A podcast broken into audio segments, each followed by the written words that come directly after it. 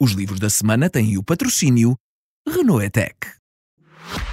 Está à altura dos livros, uh, brevemente, e eu, para desenjoar de tanta coisa difícil e dura, trago esta semana um livro de poesia, ou melhor, um tijolo de poesia. São quase mil páginas de uma antologia pessoal em que o poeta Amadeu Batista recolhe poemas seus publicados ao longo de 40 anos de atividade poética. Estreou-se em 1982. É um volume volumoso, passa a redundância, de poemas escolhidos dentre os mais de 50 títulos que Amadeu Batista já publicou, na maior parte dos casos em pequenas editoras com pouca visibilidade.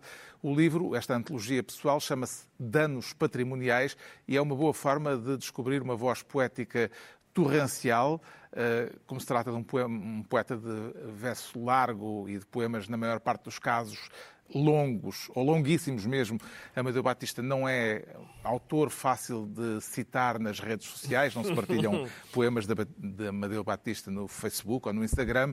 É, portanto, eh, um nome praticamente desconhecido fora dos círculos mais diretamente ligados à poesia. Vale a pena descobri-lo. Danos Patrimoniais de Amadeu Batista, edição Afrontamento.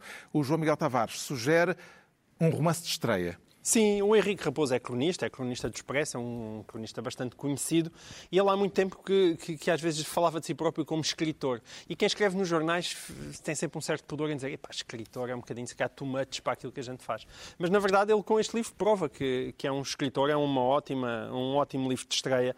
É um livro sobre o que significa crescer num bairro da periferia de Lisboa e o que é ser confrontado com uma violência que a maior parte das pessoas não conhece e também como essa violência se confronta também com aquilo que é a Lisboa da periferia versus a Lisboa das Avenidas Novas, que é um tema que me interessa bastante.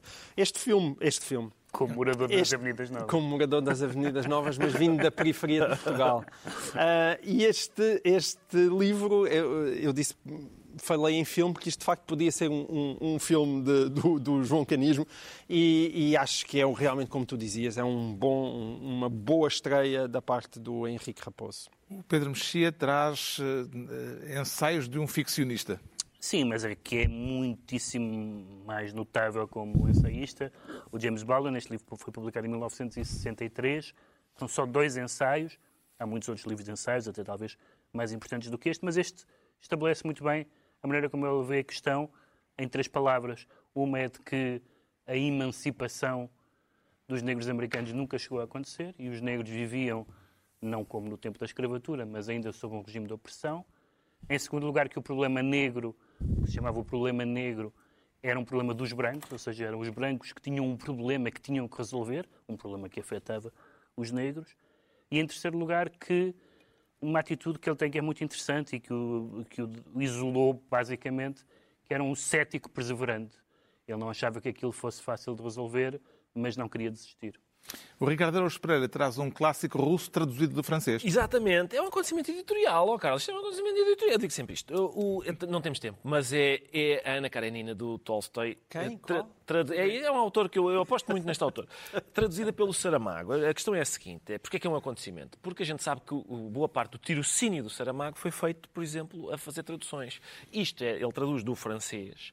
É interessante também por causa disso. As pessoas, se quiserem, têm, têm em casa a sua tradução do António Pescada e a tradução do casal Nina, Nina e Felipe Guerra, e depois têm também esta, e se calhar abrem as três e vão cotejando a, a todas. E, e o original é uma russo. tarde, e o original russo, e é uma tarde bem passada. Uma tarde não, são várias tardes, encontramos em 2027.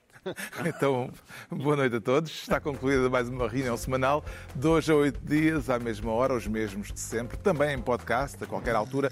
Pedro Mexia, João Miguel Tavares e Ricardo Araújo Pereira.